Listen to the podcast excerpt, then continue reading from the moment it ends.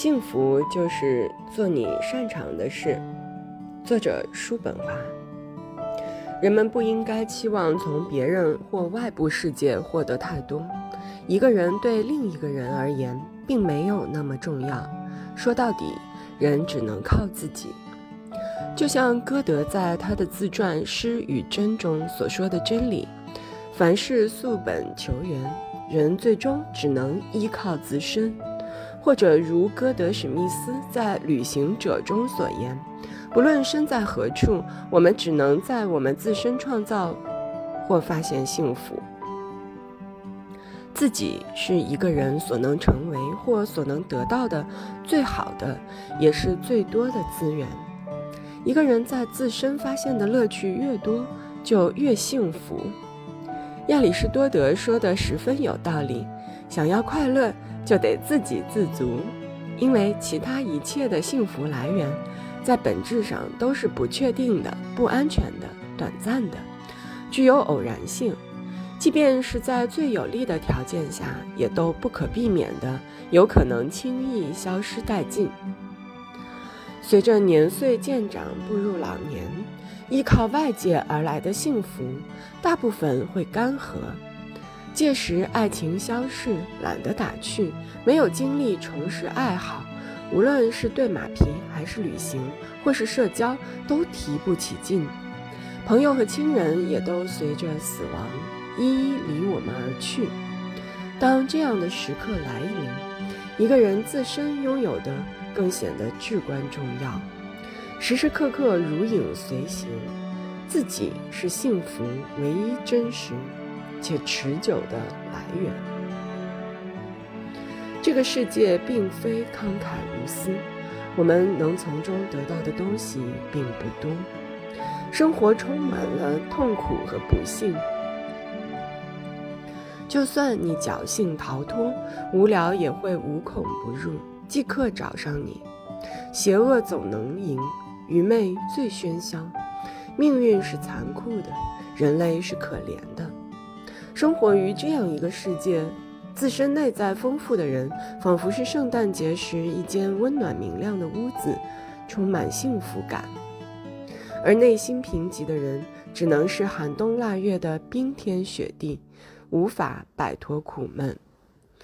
世间最大的幸福，莫过于拥有丰富的个性，尤其是拥有良好的智力禀赋。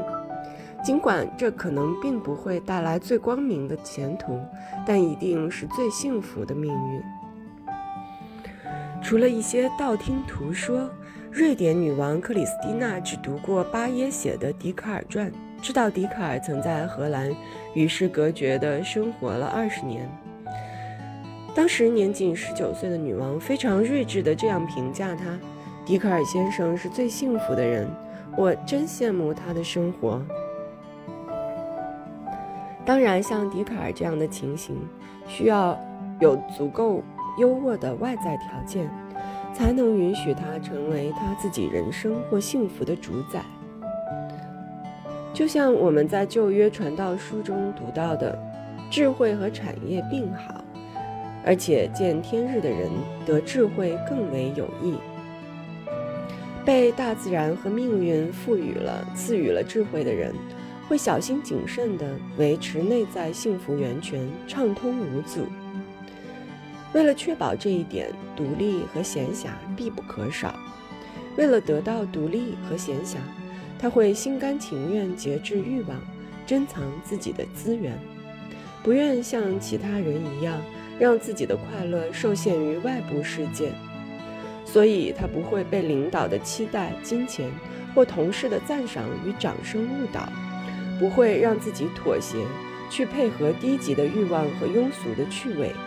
他还会遵照赫拉斯写给梅塞纳斯的书信中的建议，千万不要牺牲自我的内在去换取外在，不要用一个人整个或绝大部分的安宁、闲暇和独立去换取荣耀、地位、头衔和名气，否则就是最愚蠢的行为。